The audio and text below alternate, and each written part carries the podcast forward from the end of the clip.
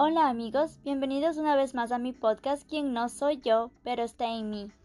Hoy vamos a hablar sobre la persona cambia dependiendo de los pensamientos que alberga en su corazón.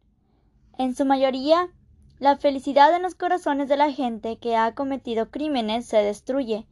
El odio y el mal hicieron que ellos sean incapaces de recuperar la felicidad. Digamos que reprobaste un examen de un servidor público.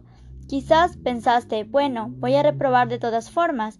En vez de vivir en vergüenza, voy a tratar de engañar y si funciona bien y si no, está bien.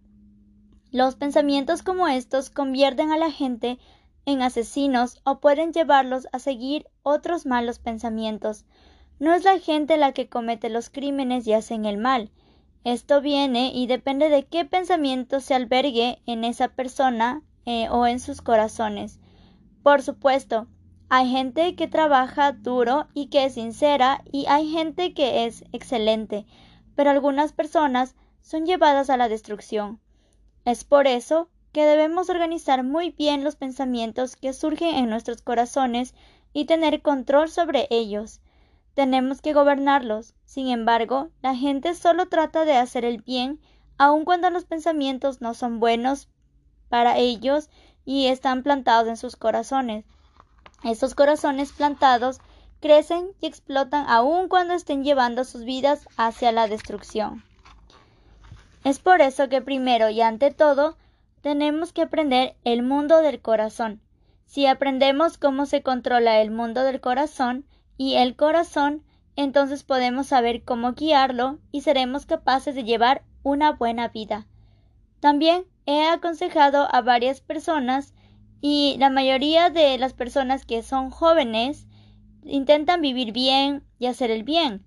Solo intentan ser felices. Tienen problemas en sus corazones, pero casi nadie sabe cómo encargarse de esos problemas. Es importante revisar los pensamientos que entran en tu corazón. Por ejemplo, una vez un joven tenía mucho miedo porque sus síntomas parecía que era una enfermedad muy grave. Entonces fue y tenía temor, entró en depresión, pero sin ir al médico él pensaba, esta es la enfermedad que yo tengo. Una vez que fue al médico, él se dio cuenta, ah, no era la enfermedad que yo pensaba que era. Pero un pensamiento entró y le guió que su vida sea así, en oscuridad. Si tratas los problemas en tu corazón de acuerdo con su causa, entonces puedes llegar a la liberación de esos pensamientos equivocados. Voy a contar una historia. Dice, en África, a veces una persona que regresa a la jungla solo se duerme y así cuando de repente está solo, hay alguien, hay ah, un bichito que te pica y eso es la mosca tsetse. Esta mosca es muy peligrosa porque en África sobre todo transmite la malaria. La malaria es un parásito que entra en nuestra sangre y comienza a cambiar cada cosa de nuestro cuerpo hasta llevarnos a la muerte si es que no recibimos ningún medicamento. Ser liberado de los pensamientos erróneos también es como este proceso. Muchos pensamientos surgen en nuestros corazones. Sin embargo, esos pensamientos no simplemente fluyen en la forma que quieren. Depende del tipo de pensamiento que hayas recibido, sea similar a los síntomas que presentan cuando te infectas con malaria y cuando te muerde una mosca tsetse. Así el cuerpo actúa diferente. Cuando conoces los síntomas y las causas precisas de tu enfermedad, puedes utilizar las medicinas apropiadas. Una vez que conozcas los síntomas y las causas de lo que está sucediendo con los pensamientos en tu corazón, puedes usar la receta correcta para ellos. Tristemente, en los corazones de la gente, aunque tengan muchos problemas, muy poca gente utiliza y estudia el por qué surgen estos problemas. No hay ningún libro que describa con precisión el problema del mundo del corazón. Sin embargo, mi experiencia personal yo también he leído muchos libros de autosuperación, autoestima, éxito.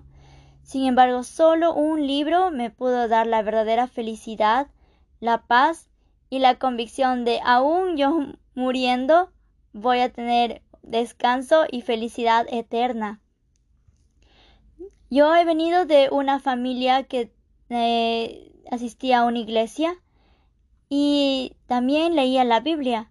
Pero aunque yo asistía a la iglesia, nunca pude pensar en el corazón de Dios o pensar la Biblia es un libro que me muestra no solo historia o de una manera superficial como obra Dios, sino que me enseña el mundo del corazón. En la Biblia, si uno lee como si fuera la situación actual, vamos a ver que no es un libro de historia solamente o un libro que se aplicó en el pasado, sino es un libro que habla exactamente del origen de los pensamientos, nuestro corazón y cómo Dios quiere que recibamos esa luz para poder ser libre de las tinieblas. Así como hablaba amigos, la Biblia, el único libro que enseña sobre el mundo del corazón. Al leer la Biblia primero pensé, ¿por qué el contenido es tan rígido, tan tieso? Las novelas expresan emociones tan ricamente de tal forma que cuando las lees tu corazón empieza a tener empatía con el contenido. Es divertido y encajas en la novela, pero la Biblia no tiene expresiones emocionales para nada. Es difícil sentirlo entretenido en ella. Pero después de que las has leído una, dos o tres veces te das cuenta. Ah, la Biblia habla acerca del mundo del corazón. Hay muchas historias en la Biblia, especialmente sobre el mundo del corazón. Después de descubrir esto, pude aprender el mundo del corazón a partir de la Biblia. Esta historia ha ilustrado esto acerca de nuestro corazón. Jesús habló palabras que le daban esperanza a la gente. La vida de una persona es muy diferente después de que tiene la esperanza. Después de recibir la esperanza, su vida se vuelve alegre, gozosa y diferente. Pero entre menos esperanza tenga, caen más pecados. En los países en donde la gente vive con la menor cantidad de esperanza, surgen más acciones militantes y rebeldes. Los países que tienen muchas guerras civiles también son países en donde la gente en su mayoría está sin esperanza. Empecé a enseñar a la gente el mundo del corazón que aprendí en la Biblia. Una vez yo asistí a unos campamentos mundiales en varios países y así escuché varias conferencias del mundo del corazón para estudiantes y oficiales del gobierno. Estas personas y asistían y escuchaban muy atentamente las conferencias y se sentían después completamente renovados. También hemos visto muchos jóvenes que alguna vez vivieron en la oscuridad y empiezan a llevar vidas nuevas y alegres y llenas de esperanza.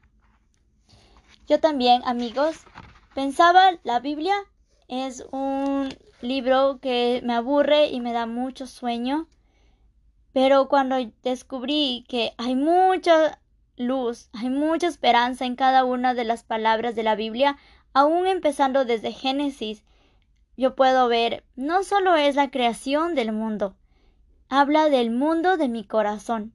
Mi, el mundo de mi corazón también estaba desordenado, vacío, en tinieblas. Pero cuando Dios dio su palabra y esa palabra entró en mi corazón, esa oscuridad de la tierra se volvió la luz, la vida. Si me, ah, pensamos en Juan, habla sobre Jesús es la luz de este mundo.